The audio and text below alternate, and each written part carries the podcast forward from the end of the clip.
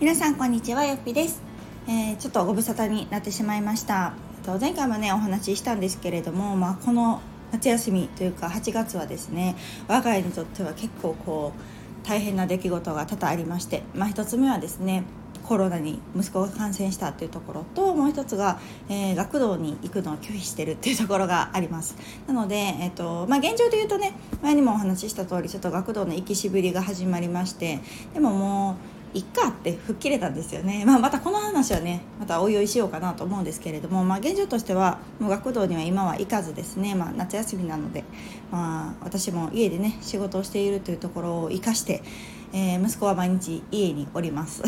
なので、まあ、毎日ね息子を見ながら、まあ、仕事をしながらみたいな感じで進んでいるんですけれども、えっと、今回はですねスクールカウンセラーというものをね初めて活用してみたんですね。なのであのその話をしようかなと思ってます。で皆さんスクールカウンセラーってご存知でしょうか？えー、まあ、今はね小学校とか中学校はもちろん幼稚園とかにもいらっしゃるところがあるみたいで、まあ、要はその園とか学校とかの先生ではないですね。また外部の人でまあいろんなお悩み子ども自身の悩みだったりとかを聞いてくれるっていう結構取り組みがスクールカウンセラーはね今この時代割とこう積極的になってきてるかなと思うので、まあ、どの小学校中学校でもいらっしゃるんじゃないかなと思うんですけれども、えー、私の場合保育園にはいなくてですね、まあ、別に特に悩みもなかったので活用することもなかったんですがこの小学校に上がって小学校からご案内もあったんですね、まあ、スクールカウンセラーっていうのがあります。利用してみますかみたいな感じで。で月に1回いらっしゃるようなんですね。で、まあ、別に私もね、入学して特にトラブルなかったのでああなるほどこういうのあんねんなっていうのは知っていたけれども、まあ、自分がこんなに早く利用するとは、まあ、思ってなかったんですね。であの今回その息子のね学童に行きたくないっていう問題があったのであそういえばスクールカウンセラーあったなと思ってなんかこういいチャンスかもしれないと思って電話をしてみました。であの皆さんどういう印象というかイメージがありますでしょうか？スクールカウンセラーっていうのは知ってるけれどもなかなかこう利用しづらいなだったりとかちょっとこうことがね大げさになるかなっていうイメージがあるかもしれないしちょっとね利用しにくいっていう思われてる方も多いかなと思うんですけれども私はねあんまりそういうのがないんです。うん、なのであのー活用できるものはどんどんやったらいいと思うしまあねこういう話なので、まあ、外部の方にというかこういう心理学とかを学んでる方になんかお話をしてまあなんかアドバイスがあるんだったら聞くみたいな形を取った方がまあいいかもしれないのでまあどうせやったらちょっとね一回利用してみようかなというのがきっかけでした。でただ今ですねこう夏休みということもあってあのどうなのかなと思ったんですけれども電話をしてみると夏休み中でも対応してくれたんですね、まあ、ただまあ今すぐにってわけじゃなくって私の場合は電話をしてから2週間後ぐらいでしたね。に、まあ、一応この日だったらいけますみたいな形で、えっと、お話をしていただきました。なのでまあちょっとこう本当にこうどうしようかな学童ね行きたくないとかって言ってる時とお話を聞いてもらうまでに結構まあタイムラグがあったので そこはちょっとうんって思った部分ではあるんですけどというのももう私自身ももう一回は学童行かんでもっていう気持ちになってたし、まあ、息子ももうなんかちょっとその時のピークはだいぶ超えてた のでまあまあでもねせっかく来ていただけるしと思ってあの行かせていただきました。で場所はね小学校だったんですね。であの全てそこのやり取りっていうのを学校の先生がしてくれましたね。なので教頭先生とか校長先生になるのかな？がいろいろこう日程を抑えてくれたりとかで間に入ってくれましたのでまあまあ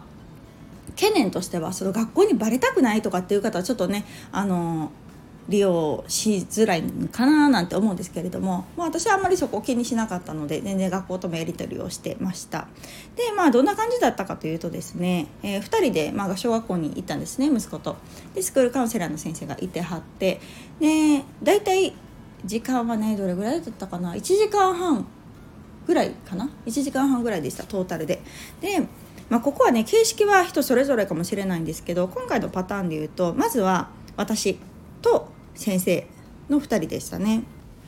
でそこで聞かれたことっていうのが、まあ、今回どういうのがあって、まあ、相談されましたかっていうところの、まあ、詳しい話ですね。で、まあ、うちの場合だったらちょっとずっと学童行ってたんですけど急に夏休みに入ってもう行きたくないというのが始まったんですみたいなお話からそこから割とこう深掘りをしてお母さんにとって息子さんってどういう子だと思いますかとかね。なんかこうあんまり今までこう考えてなかったというか人に話したことはあんまりないなみたいなことを質問をいろいろな角度からしていただいてなんかこう私もすっきりしたしなんかこう先生のアドバイスっていうのもアドバイスっていうよりもあこういう傾向が息子さんにはなんかあるんかもしれないしこういうところが嫌だったのかもしれないですねみたいな感じで結構こう整理するような、うん、形でしたね。まあでも主には私がペラペラ喋ってましたけど。まあでもそれがある意味目的なのかもしれないです。なんかこう情報収集っていう意味でも多分カウンセラーの方は私の話をとりあえず引き出すっていうような、うん、形にしていただいたのかななんて思いました。なので私自身の話が40分ぐらいかな。でその後に交代っていう形で息子と先生。お話をしてましたでそこに私はもう一切立ち会わずですね別室で待機だったので、まあ、何を聞かれたのかとかどういうお話をして、まあ、どういうこう先生がフィードバックがあるのかとかっていうのも全然分からなかったんですね。でまあ、息子も40分ぐらい話をして終わりましたみたいな形で戻ってきてもうそこで解散だったので、あのー、分かんないんですよここはちょっとね私あこんな感じなんやってちょっと意外だったんですけど先生と息子の結局何を聞いたのか息子が何を答えたのかっていうのが私は未だに分かってないんですね。でなんかそれのうんそうそうフィードバックがある感じでもないんですよ。で一応来月もお話しする約束をしたのでちょっと息子さんとお話しさせてもらっていいですか？みたいな感じで「あ私ははいはいわかりました」っていうので終わったので、まあ、多分来月からっていうのが小学校でね先生が毎月1回来てくださってるって言ってたので、まあ、そこに行く形になるのかなとは思ってるんですけどそうそうなんか私はてっきりなんかこうもう一回ね私が呼ばれて「あこんな感じでしたよ息子さんはこんなこと言ってましたよ」みたいなのを教えてくれるんかなと思ってたんですけどそうじゃなかったんですね。なのでもしかしたら、まあ、もう小学生だしね子供には子供の世界観というか子供の意見はその先生との中でなんかこう守る、まあ、守秘義務みたいな感じで取り扱ってくださってるのかなとは思ってるんですけど、まあ、解決したかと言われたら別に解決はしてないですね。なので難しいですね、まあ、ただねこうたった1回でどうにかなるかっていう問題でもないかなと思うし、まあ、息子の場合は別に学校がどうこうってわけじゃないので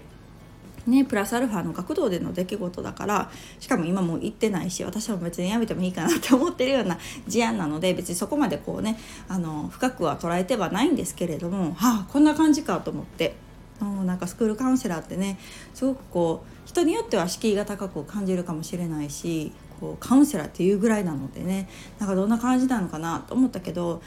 意外と別に普通というか 何て言ったらいいんかな。なんかこう言い方が難しいんですけれども、まあ、息子にとってプラスだったのかっていうのはちょっと未だ分かんないし私にとっても結局そのスクールカウンセラーを利用したことによって変化があったかって言われれば別にそうではないのでそうよくねえ分かんないんですけどまあでも聞いてもらうだけでもね私はまあまあすっきりしたかなと思うし息子自身もどこまでねその第三者しかも初めて会う、ね、しかもちょっとおばあちゃん先生やったんですけど に、まあ、どこまで心を開いて話ができたのかっていうのはちょっと疑問は残りますがまあ来月以降もしその先生と引き続きお話をするのであれば、まあ、その中で仲を深めていっていろいろ心を開いていくのかななんて思ったりもしてますが、まあ、私と話すことは多分ないんかなという感じですね。多分子供と今後まあ月1回必要であれば話をしていくっていうような流れになるのかなとは思っておりますが今日こんな感じでした。なのでどうなんだろう。まあメインはね学校のことがほとんどだと思うんですけどまあでも学童のことでもいいですよみたいな全然あの学校に関係ないしかもうちが行ってる学童っていうのは学校併設じゃなくて全く関係のない民間に行ってるのにあ利用させてもらえるっていうのは、まあ、ありがたいなっていうような、うんうん、感じでしたね。なので、まあ、その先生が定期的に来てくださるのであればなんか息子にとってその先生がちょっとねなんかこう本音を話せるというか心開ける人になればまあまあベストだなと思うし。うん、それが学校にねそういう存在の先生がいてくれるっていうのも、まあ、一つプラスになるんじゃないかなという気はしてますが、まあ、なんせ月1回 なので、まあ、どこまで効果があるのかっていうのはちょっと今はね疑問なんですけれども、まあ、でも1回、うん、活用してみてよかったなとは思いますね。うん、なのであのおそらく皆さんが通われてる小学校であれば、うん、いらっしゃるんじゃないかなと思うので、まあ、もしもの時でもね、うんうん、聞いてくださる窓口があるっていうだけでまあ